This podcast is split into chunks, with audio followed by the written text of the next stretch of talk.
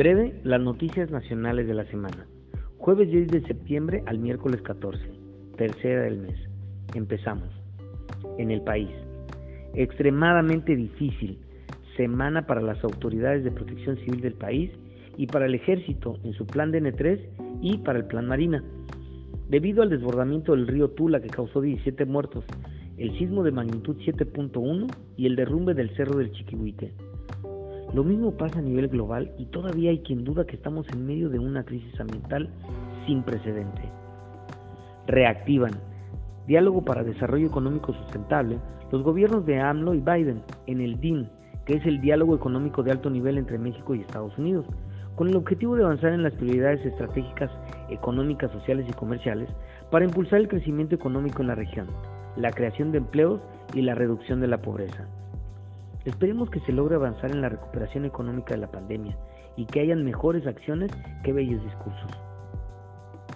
Crecimiento del 12% de las exportaciones agroalimentarias de nuestro país, según el Banco de México, colocándose la cerveza en primer lugar, seguida por las berries, que son la fresa y la frambuesa, tercer lugar para el tequila y el cuarto para el aguacate.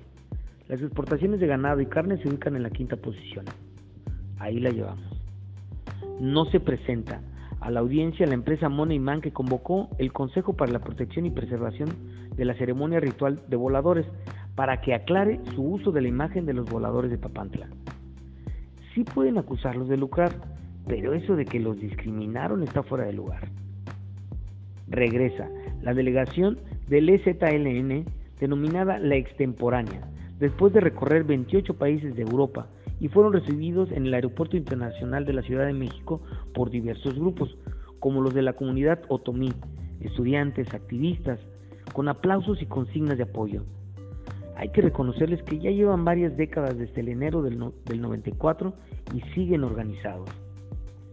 Detendrán la construcción del nuevo museo para las momias en Guanajuato, afirma la exdirectora del recinto Paloma Robles, pues el ayuntamiento pretende endeudarse por 70 millones de pesos y porque vio las recomendaciones internacionales de manejo de, restos humanos en ambos en ámbitos museísticos, pero en realidad porque el principal móvil es mercantil, pues el proyecto incluye a 53 locales comerciales. Yo no le veo por qué evitar la confluencia entre lo comercial y lo cultural.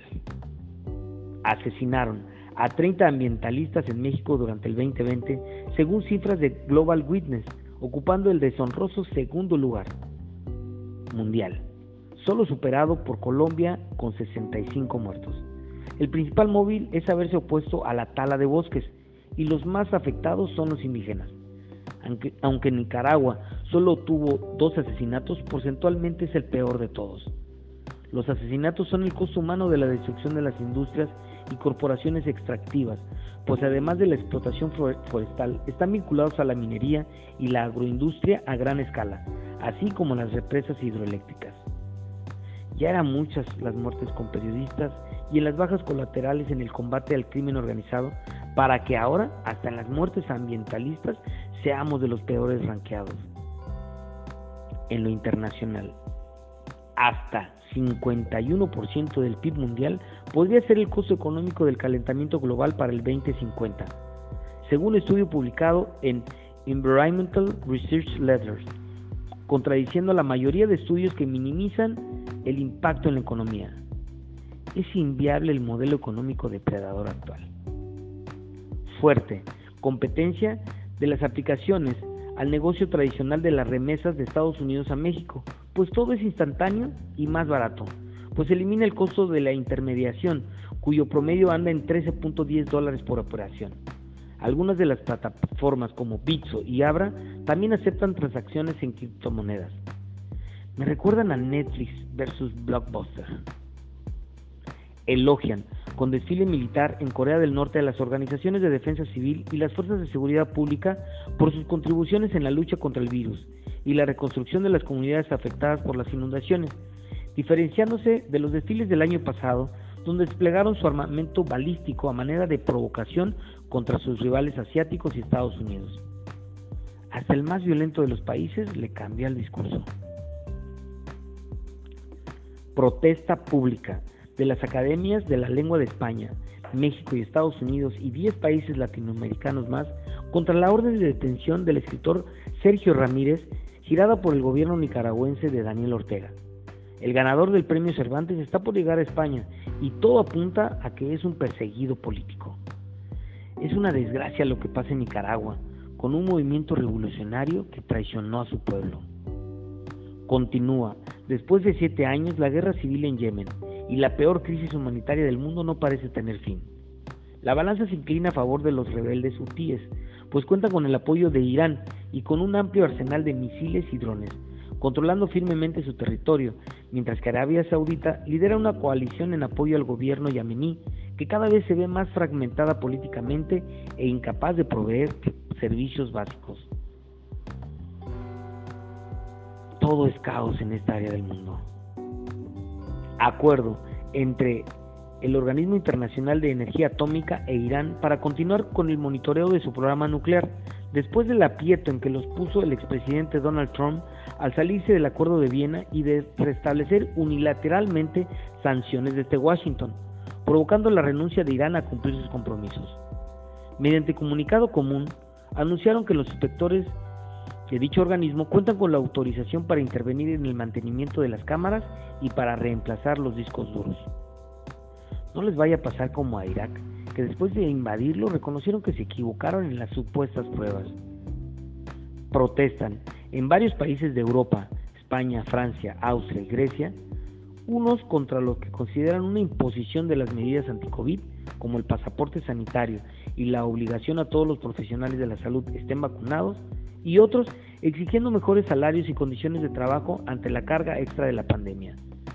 Acá en México imploran las vacunas y en Europa hay quien las rechaza. Uno de los dos está equivocado.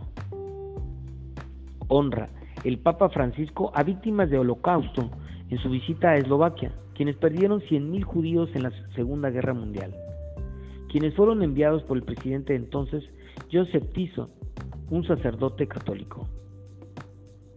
Reconoce el mal uso del nombre de Dios para justificar acciones inhumanas revela la alta comisionada de la ONU para los Derechos Humanos, Michelle Bachelet, que la crisis ambiental es el mayor desafío para los derechos humanos en nuestra era, como los derechos a una alimentación adecuada, el agua, la educación, a la vivienda, a la salud, al desarrollo e incluso a la vida. La contaminación es la causa de una de cada de seis muertes prematuras.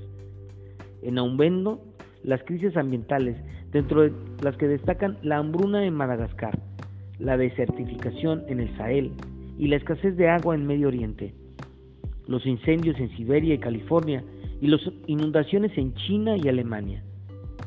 Como siempre, siempre dando la nota clave la dirigente alemana. En la cultura.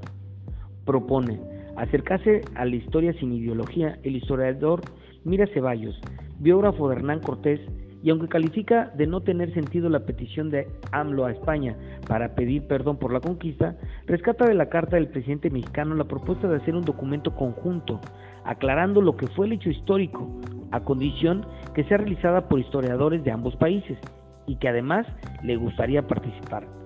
Esperemos que se concrete algo de esto. En los deportes, obligado a ganar la Champions League, el ultraarmado equipo PSG que contrató a Messi, quien va con Mbappé y Neymar en la ofensiva. Seguidamente está el Manchester City, que cuenta con el equipo más caro del mundo, y el Chelsea, que aspira al doblete. Además del Manchester United, que festeja el regreso de Cristiano Ronaldo, quien es el máximo goleador histórico de este torneo. Partidos de altura según Saúl Díez. Inventos diseñan programa que reconoce mascotas con inteligencia artificial por parte de alumnos y egresados de ciencias informáticas de universidades mexicanas, argentinas y colombianas, dentro de las cuales está la UCRO. Excelente la participación de la Universidad Pública número uno del Estado, tanto en el programa informático como en el diario La Jornada Maya. En la tecnología. Lanzará la NASA el mayor y más potente telescopio espacial jamás construido lo cual podría generar una nueva era de descubrimientos y con la capacidad de detectar el infrarrojo, característica clave para observar las primeras estrellas y galaxias que se formaron después del Big Bang. pero cuando llegan a nuestros telescopios su luz ya se ha desplazado al extremo rojo del espectro electromagnético como resultado de la expansión del universo. Todavía me acuerdo cuando el Hubble era lo máximo y ahora ya varios lo superan. En Netflix, otra ronda. Es la historia de cuatro profesores que se embarcan en un experimento sociológico que consiste en mantener un nivel constante de alcohol durante el día para ser más valientes y creativos. Aunque un poco lenta es buena propuesta y sobre un tema fundamental que es el uso inteligente del alcohol desde un enfoque científico y de experimentación personal. Ambas cosas tan olvidadas por nuestra generación. Muere Abimael Guzmán, fundador de Sendero Luminoso en Perú, quien cumplía cadena perpetua desde 1992. Tuitea el nuevo presidente, que por cierto es de izquierda y le ganó a la hija de Fujimori por un estrechísimo margen, Pedro Castillo, que su posición de condena al terrorismo es firme e indeclinable.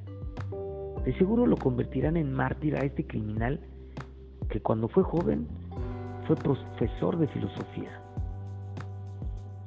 Aniversario luctuoso. 11 de septiembre de 1973 muere Salvador Allende. No se olvida el 11 de septiembre y no solo por el ataque a las Torres Gemelas, sino también por este increíble asesinato, coordinado, impulsado y asesorado desde Washington. Los datos del pinochetismo son escandalosos. 3.000 asesinados o desaparecidos, mientras otras 35.000 personas sufrieron alguna violación de derechos humanos de tinte político. Con marchas, claveles en la puerta de Morandé y piezas oratoria, lo recuerdan familiares de detenidos y desaparecidos, defensores de derechos humanos, partidos políticos y sindicatos. Con un saldo de seis detenidos y enfrentamientos con la policía, terminó la conmemoración, la cual está marcada este año por la redacción de una nueva Carta Magna. 11 de septiembre de 2001, ataque a las Torres Gemelas. Desclasifica el FBI documentos sobre los contactos de origen saudita con los secuestradores terroristas, y aunque se esperaba que se pudiera probar que el gobierno de Arabia Saudita estuviera implicado, solo se logra confirmar que uno de los señalados trabajó en el consulado saudí en Los Ángeles. Simbólico que el régimen talibán, talibán reiniciado, haya reiniciado con los vuelos comerciales en el vigésimo aniversario del ataque a las Torres Gemelas, y mientras que Trump, en la contradicción total que lo caracteriza, critica a Biden cuando fue él quien pactó con el gobierno afgano el retiro. El líder egipcio de Al Qaeda declara, Estados Unidos está saliendo de Afganistán, roto, derrotado después de 20 años de guerra. Biden hace un llamado a la unidad del país ante la creciente polarización social. Tip de seguridad. Recuerde que la mayoría de los suicidios se hacen en un lugar privado y a solas, en especial dentro del mismo hogar como la recámara, el baño o el patio. Y en caso de los adolescentes es más fácil que le comenten sus intenciones a sus amigos, así que mantenga un canal de comunicación con dichos amigos y sus familiares. Una de las recomendaciones es desarrollar la resiliencia, cualidad que se utiliza en la psicología y que se refiere a la capacidad de sobreponerse a las dificultades de la vida. Tip de salud. Diferencia entre fecha de caducidad y consumo preferente. La caducidad es cuando ya no se debe de consumir porque ya no tiene las características sanitarias y de calidad, mientras que el consumo preferente es cuando ya no es comercializable, pero sigue siendo apto para el consumo, aunque posiblemente ya no conserve el sabor y la textura. La frase de la semana. Muchos quieren sinceridad, pero cuando el sincero habla, todos se ofenden. Pero esto no es nada nuevo, pues crucificaron hace dos mil años a quien decía que la verdad os haría libres. Hasta aquí las noticias de la semana.